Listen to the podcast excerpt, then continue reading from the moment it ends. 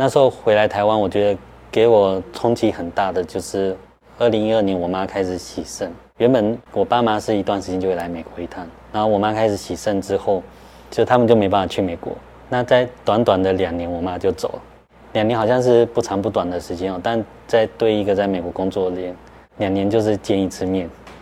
那第二次其实就是我还记得那个时候就是在圣诞节的前夕，美国这边大家都在准备过圣诞节，家里就打一个电话说：“哎，你是不是要赶快回来？”那回来其实就是呃。就是没有见到最后一面，其实那个那个冲击是很大的。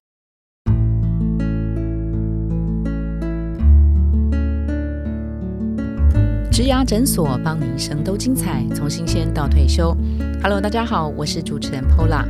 最近内容策展的大主题“职场好好学”，这一集我们要学的是如何看待挫折。今天的来宾他是台湾人工智慧实验室 AI Labs 创办人杜义景先生。这一集的声音取自于我们拍摄他人物影片的音档，可能声音没有像录音室那么的干净哦，但是因为内容很具有启发性，所以我们也邀请听众一起共学共好。杜义景当年就读台大自工系的时候，创办了 PTT 网站，至今还是普遍被社会大众使用着。大学毕业之后，他先到美国联邦政府的卫生研究院 （NIH） 从事基因序列跟癌症自动化检测研究。在二零零六年加入了美国微软，参与储存技术开发。然后在二零一三年，他因为母亲病危去世，心生回台湾的念头。在二零一七年回台湾，创办了 AI Labs 实验室。拍摄杜义景的人物影片，受挫力是我们访谈他其中的一个主题。他从学习到工作，一路上都是精彩的实验，自觉没什么挫折，当然也就无所谓受挫力的议题。唯独谈到母亲对于生命的逝去，尤其在异乡工作，遗憾难免。一起来听听杜一景如何看待挫折。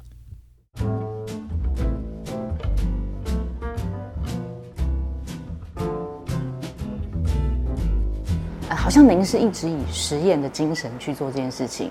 你说我我不是在找工作，其实我是在找问题，我也是在找解决。那其实这个好像其实就是你平常的生活跟呼吸一样的自然哈。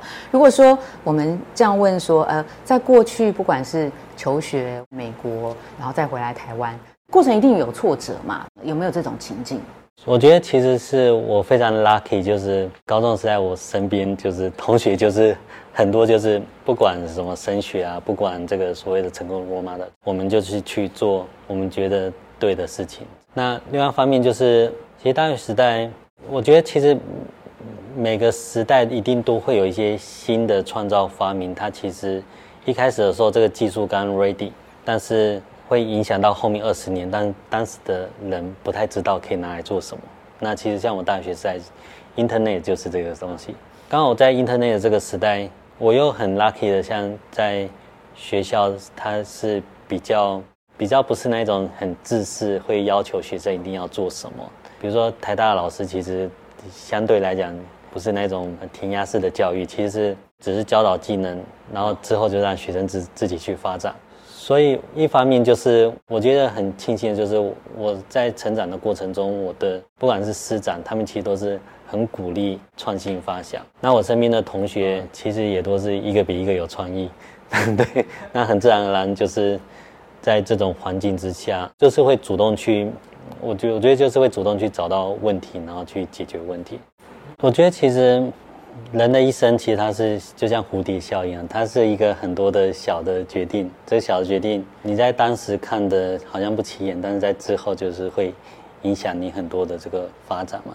就比如说像当时当野林风情的站长，然后来去当当站长，觉得这个学校 BBS 管的太多，所以自己有一个多的四八六电脑，就把它架了 PTT。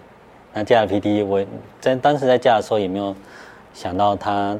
之后会变成一个一个精神，然后变成影响到台湾网络时代的一个重要的指标。那同样就是说，当离开 PT 的时候，在台大除了比如说那时候做数位图书馆、数位博物馆计划，那我到中研院洪一平老师那边去做研究，以及到台大医院去做了相关的一些资讯系统，因为台大集中的关系。也不知道这个偶然，就是因为我去解决这些问题，所以就当大家都还在申请美国学校的时候，我可以得到现在美国国家卫生研究院的这个工作计划。所以其实这个对我来讲，很多很多的想法都是呃稍纵即逝，但是你会多做一些事情。你在做做事情的当下，其实你不知道它之后的影响是什么，甚至在当下做了一阵子之后，还会有人说问你说你干嘛做这个？就比如说像做 PTT 啊，一开始的时候，我还记得也是也是有很多人他会不客气的说，哎，这个好像是学生时代的玩具。就就我我还记得那时候我们 PTT 不是有丢水球嘛，然后我们想要把它做到跨不同的平台，到 PC 上面也可以丢，在手机上面也可以丢。那那我还记得那时候我们去问了产业的大佬，呃，我就不讲是谁，但那个产业大佬就就直接讲，就说。我都要禁止我的员工上网了，我还会让他在我的电脑丢水球。但是你要你要去想，那时候 PTT 的丢水球是比 N S N Messenger 是比 Line 是比什么这个，其实那时候连 Q QQ 这家公司都不存在，腾讯都不存在。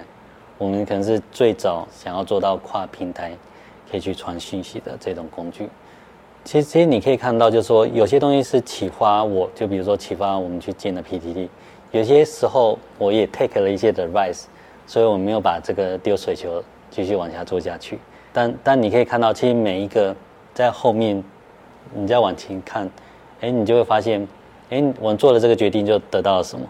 我没有做这个决定，其实我们也会 miss 什么？但是往前往前看是，我觉得是没有什么好遗憾。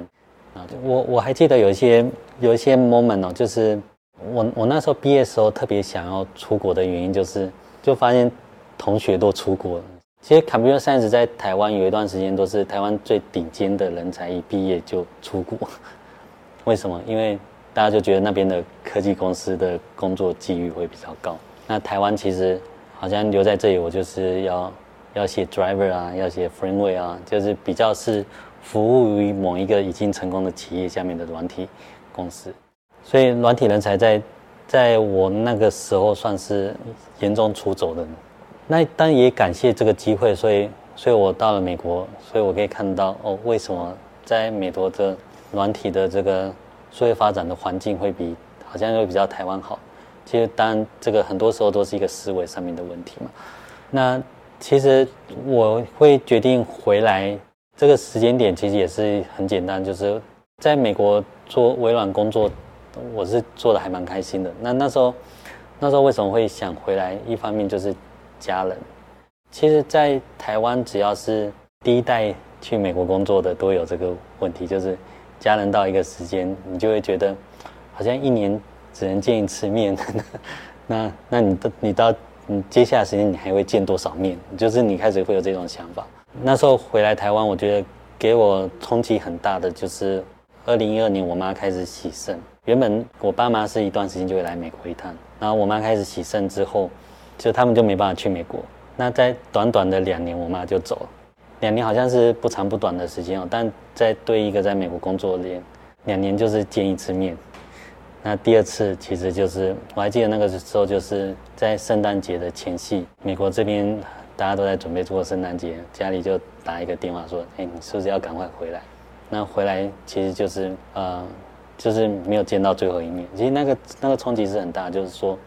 当你看到你身边的人跟你从小成长的，就是照顾你成长大的人，到生病到他离开，他他其实就是短短的，很多人在国外，他其实就是短短的一瞬间。对，那所以那时候我就觉得说，就开始去思考这个问题啊，就是，哎，为什么我们台湾的最顶尖的软体的这个工程师，好像都有这个问题，就是出国之后就不知道怎么回国。